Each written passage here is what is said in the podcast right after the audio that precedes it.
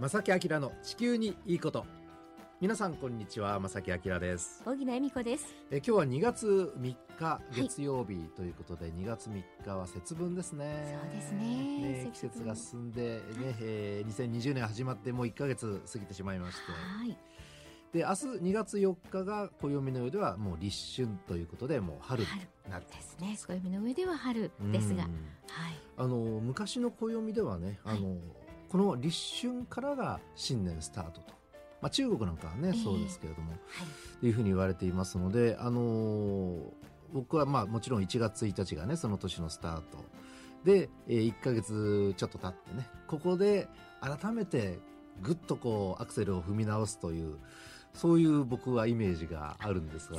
荻野さんどんなイメージあります？いやでもそれすごく素敵だと思います、ね、まあ立春を前に確かにそういう気持ちになりますよねなんか節分とかね、はい、あの恵方に向いて恵方巻き。恵方巻き、食べるとかいう、えー家族はしますけどね、えー、でもどっちかというとそういう意味合いではなくてねやっぱりもう年を新たにして1か月経ったと。さあこれからどうすんだと、ね、本本腰を入れるようなねそんな、えー、日じゃないかなと僕なんか思いますが、ね、一生懸命力を入れてね、えー、いきますので、はい、えー、皆さんどうぞお付き合いください。今日もよろしくお願いいたします。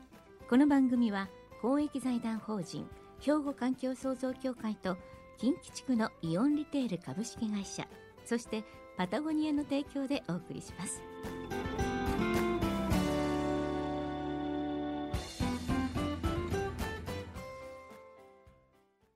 兵庫環境創造協会地球温暖化防止自然環境の保全再生子どもたちへの環境学習など皆様と共に身近な暮らしの中で地球環境を守るための取り組みを進めています。人と自然が共に生きる21世紀の豊かな環境づくりを兵庫環境創造協会。えー、ということで2月最初の放送、はい、今日のテーマはですね電気です。電気ですか。うん、はい、あのー、電力供給事情についてね少しあのお話ししてみたいと思います。よろしくお願いします。はい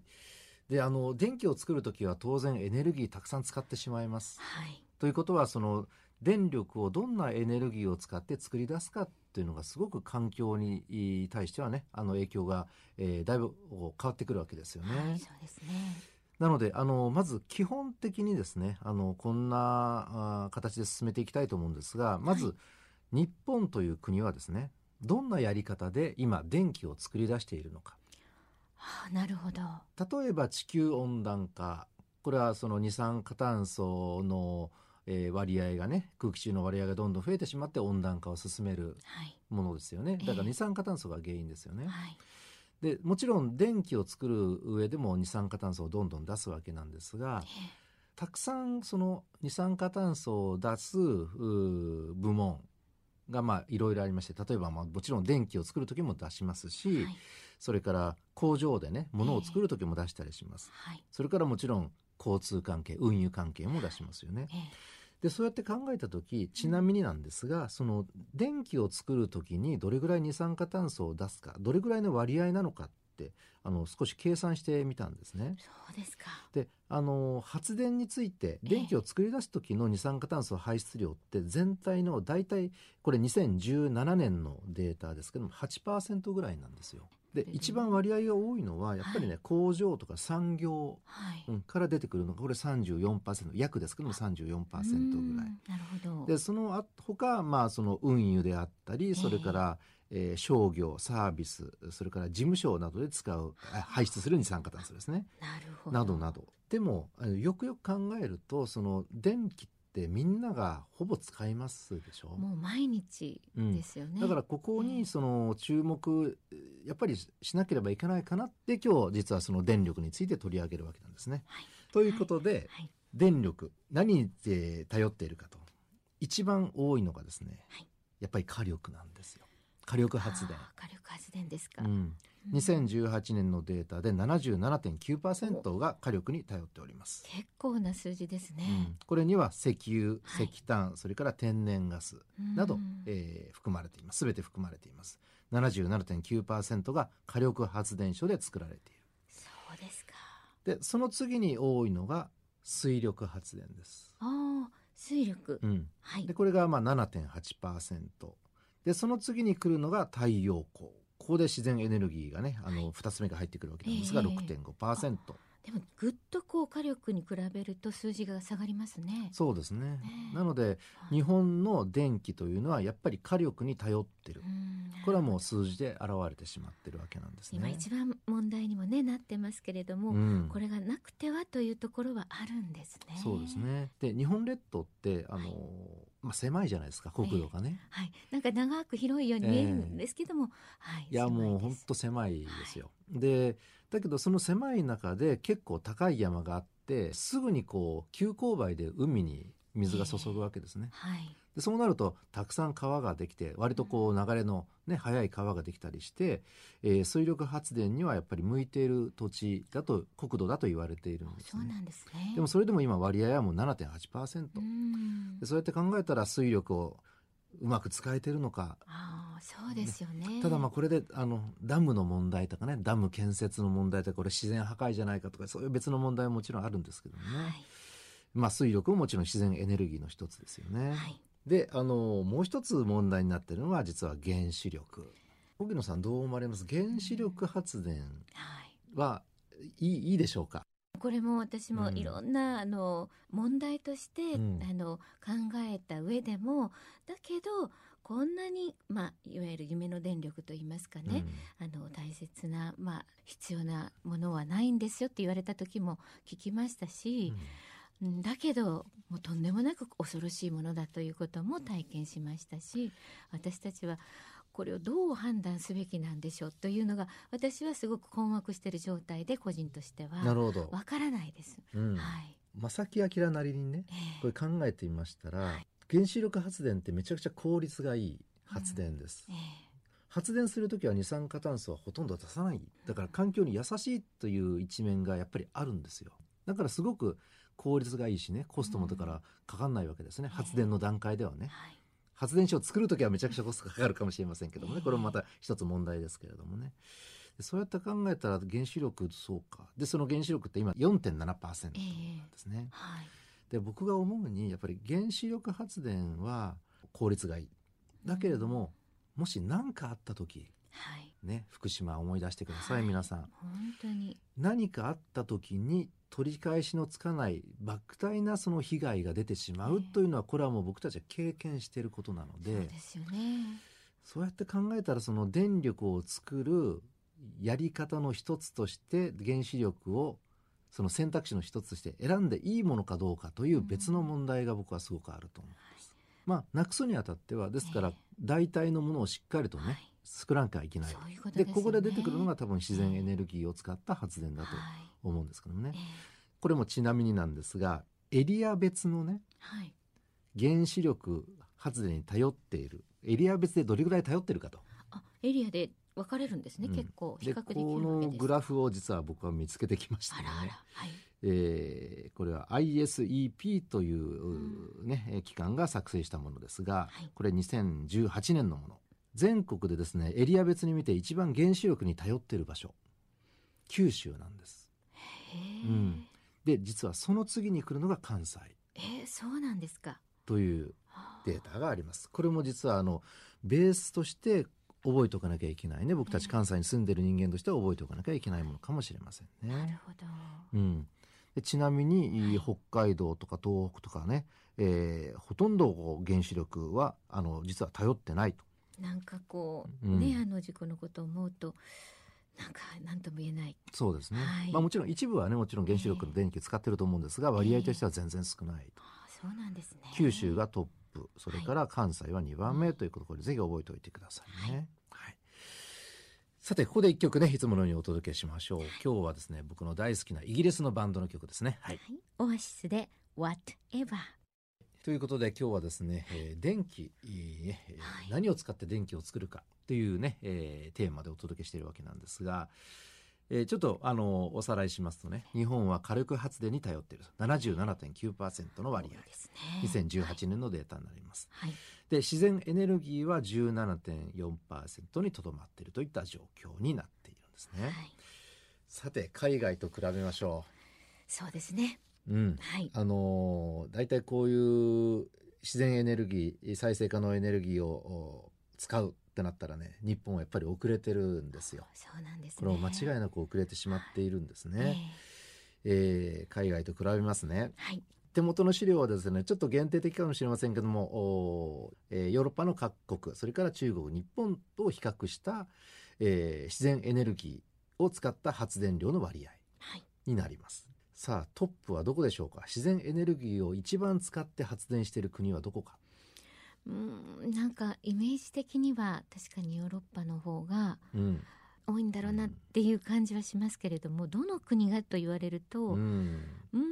なんかその環境に優しいその国っていうと、えー、北欧とかね、はい、あの自然豊かだし、うん、イメージがあると思うんですが、はいえーはい、これ2018年のデータですが、オーストリア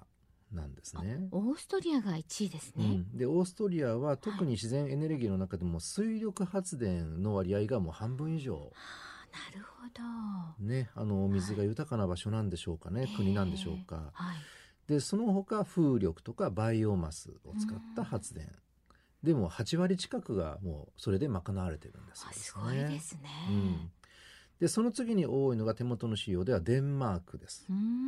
でこちらもその国土柄というかねお国柄というかその土地的には、あの風力、風力発電が非常に盛んに行われていると。デンマークはその風力のイメージありますね。ありますよね。えー、でその次に来るのはスウェーデン。うんこれは水力発電の割合が非常に多いですね。でその後、まあ手元の資料ではポルトガルイタリアスペイン、ドイツとずっと続いていきます。はい。で日本はと言いますと先ほども少しね数字をお話ししましたが自然エネルギーに頼ってるのは17.4%足らずと、えー、ね、オーストリアが8割近くなのに対して日本はもう17%ぐらいと、はい。うん、この差ですよね。そうですうん、それはいろいろその政策とかね、はい、国のその、えー、どっち向かっていくんだとかねその政策によっても決まってくるわけなんですけどもやっぱり、えー、自然エネルギーを使っている割合は日本はすごく少ない。でですねじゃあ中国はどうなのかと。で中国といえばなんとなく例えばその PM2.5 であるとか,、えー、大気汚染がひどいとか、スモッグがひどいとかいうニュースでですね、環境についてはあんまりこう政策として強く打ち出してないんじゃないかというイメージがね。イメージありますね。僕もイメージ的には中国の皆さんには申し訳ないんですが、はい、あるんですね、本当申し訳ないですでもね、はい、なんと日本よりも中国の方が自然エネルギーの割合は高いんですよ。そうなんですか、うん、これは、えー、2018年一昨年のデータになりますけれども、はい。えー、日本が17.4%自然エネルギーを使って電力を作っているのに対して中国はですね、はい、大体26%ぐらい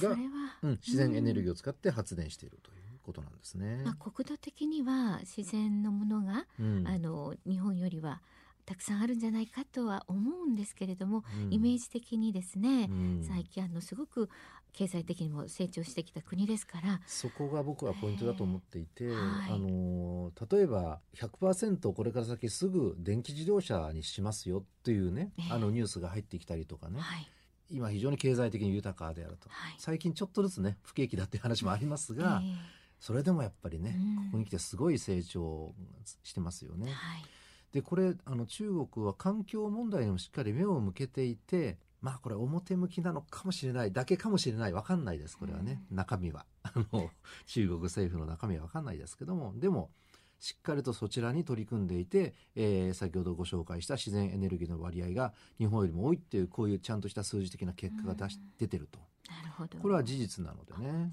これはしっかりと認めてあげなければいけないことかもしれないですね。すね。はい、逆に日本が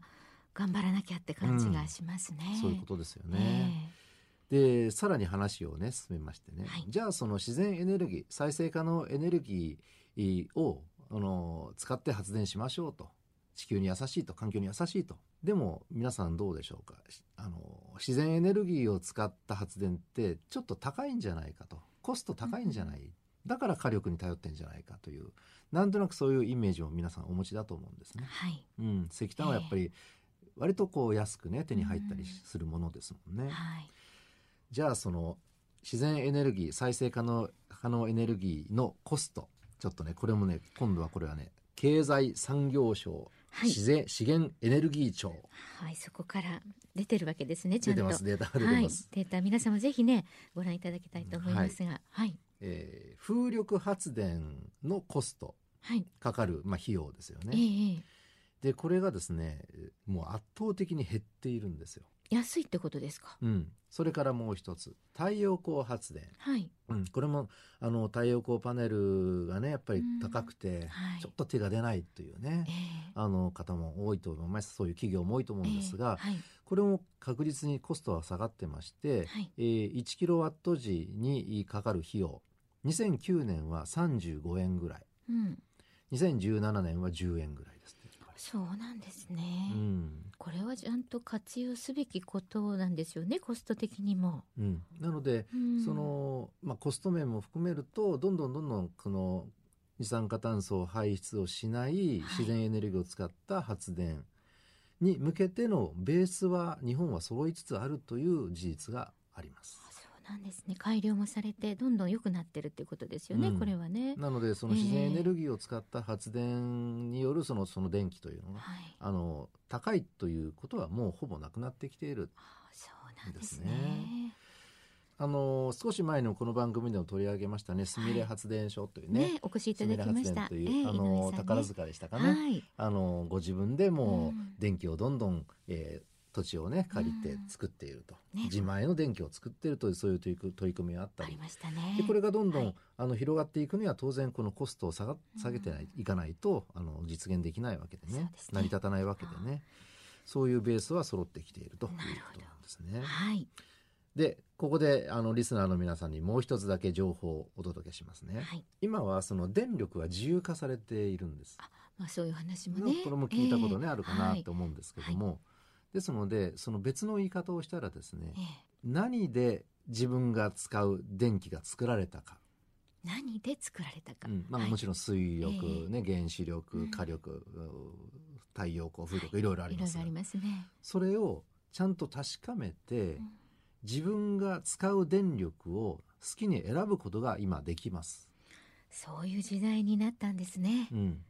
普通電気って言ったら某電力会社何々電力と契約して、はい、もうこれ昔からそうじゃないですか、はい、もう今なおまあそれが主流だとは思うんですけれども、うん、でもそうではなくて今たくさんその電力を供給する会社がありましてね、はい、である会社はあのみんな電力株式会社っていう会社があります。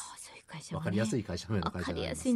ねはい、こちらはですね、簡単にネットなどで手手続きをするだけで、はい、自分が使う電力を好きに選ぶことができます。電力も選べるわけなんですね。選びます。ここの発電所の電力を使いますって言ったら、うんはい、そういう形にすることができるんですね。そうなんですね。でさらにそのその例えば自分が選んだ発電所に寄付をして応援することもできたりとかね。なるほど。もう本当に今までのあのなんでしょう固定観念をもう本当に取り去らないと、ついていけないぐらい世の中が変わってきてる、ね、いや知らなかったっていう方多いと思いますね、うん。えー、ぜひあの検索してみてください、はい、えー、みんな電力。ね、例えば。他にもたくさんありますからね。もうエネルギーでなんか聞いたらいいかもしれませんね、うん、検索を、ね、自分たちが使うエネルギーはやっぱりちゃんと意識を持って選べる、うん、そういう時代に今なってる、うんということもぜひね、はい、あのこの番組から皆さん皆さんにお伝えしたいと思います。ですね。はい、ぜひ皆さん知ってください。はい、今日はね、電気のビリビリのお話でございました。ありがとうございました。兵庫環境創造協会地球温暖化防止自然環境の保全再生子どもたちへの環境学習など皆様と共に身近な暮らしの中で地球環境を守るための取り組みを進めています人と自然が共に生きる21世紀の豊かな環境づくりを兵庫環境創造協会。さて月が変わりました、えー、毎月ですねあのこちら番組の方からプレゼントを皆さんのねリスナーの方にお届けしているわけなんですが、はい、月が変わったので1月分の発表をお届けしたいと思います、はい、先月はステンレスボトル5名様ですね。5色あります。はい、どの色が当たるかはお楽しみということなんですが当選者の方発表したいと思います、はい、まずお一人目。え丹波篠山市の酒井美智子さんおめでとうございます。ついこの前僕行きました。ボタン鍋食べに。あらいいですね。もう美味しかった。いや美味しそう。季節です。はい。本当ですね。ありがとうごあざいますりがとうござい。ます。さあそして続いてはラジオネームのりぴーさん、えー神戸市東灘区からいただきましたありがとうございますありがとうございますおめでとうございますはいそしてえっ、と神戸市北区の杉山正樹さんおめでとうございます、はいおめでとうございますはい、3人目の方ですはいそして4人目の方はラジオネームあじさいなめさんおめでとうございますおめでとうございます。そして、えー、鳥はですねもう一方いらっしゃいますこの方はラジオネーム、えー、よしさんです。おめでとうございます。よしさん、おめでとうございます。京都の伏見区からいただきましたね。ありがとうございます。ありがとうございます。はい。以上の5名の皆さんに、えー、ステンレスボトル5色どれが当たるかは待っててください。お楽しみにということでね、はい。ぜひお待ちください。はい。そしてですね、あの今月のプレゼントなんですが、このステンレスボトルめちゃくちゃ好評でして、ねえ。たくさんいただいて、はい今月もですねええ。このステンレスボトルはい。5色ありますのでねそちらをプレゼントして皆さんにお届けしたいと思いまそうですすねもうどの色が当たるかもしかしたらこう全部5色当ててしまおうとか言ってお応募いっぱいいただいてもいいですね。そうですね。はい、はい。何度もいただいてもいいと思います。おはがきお便りの場合は郵便番号六五零の八五八零ラジオ関西正木明の地球にいいことまたファックスでは零七八三六一の零零零五零七八三六一の零零零五またメールではまさきアットマーク jocr ドット jp まさきアットマーク jocr ドット jp こちらまでどしどしご応募ください。はいお待ちしております、ということで正木明の地球にいいことはこの辺でお別れいたします。ご案内は正木明と荻野恵美子でした。それではまた来週。さよならこの番組は公益財団法人兵庫環境創造協会と近畿地区のイオンリテール株式会社そしてパタゴニアの提供でお送りしました。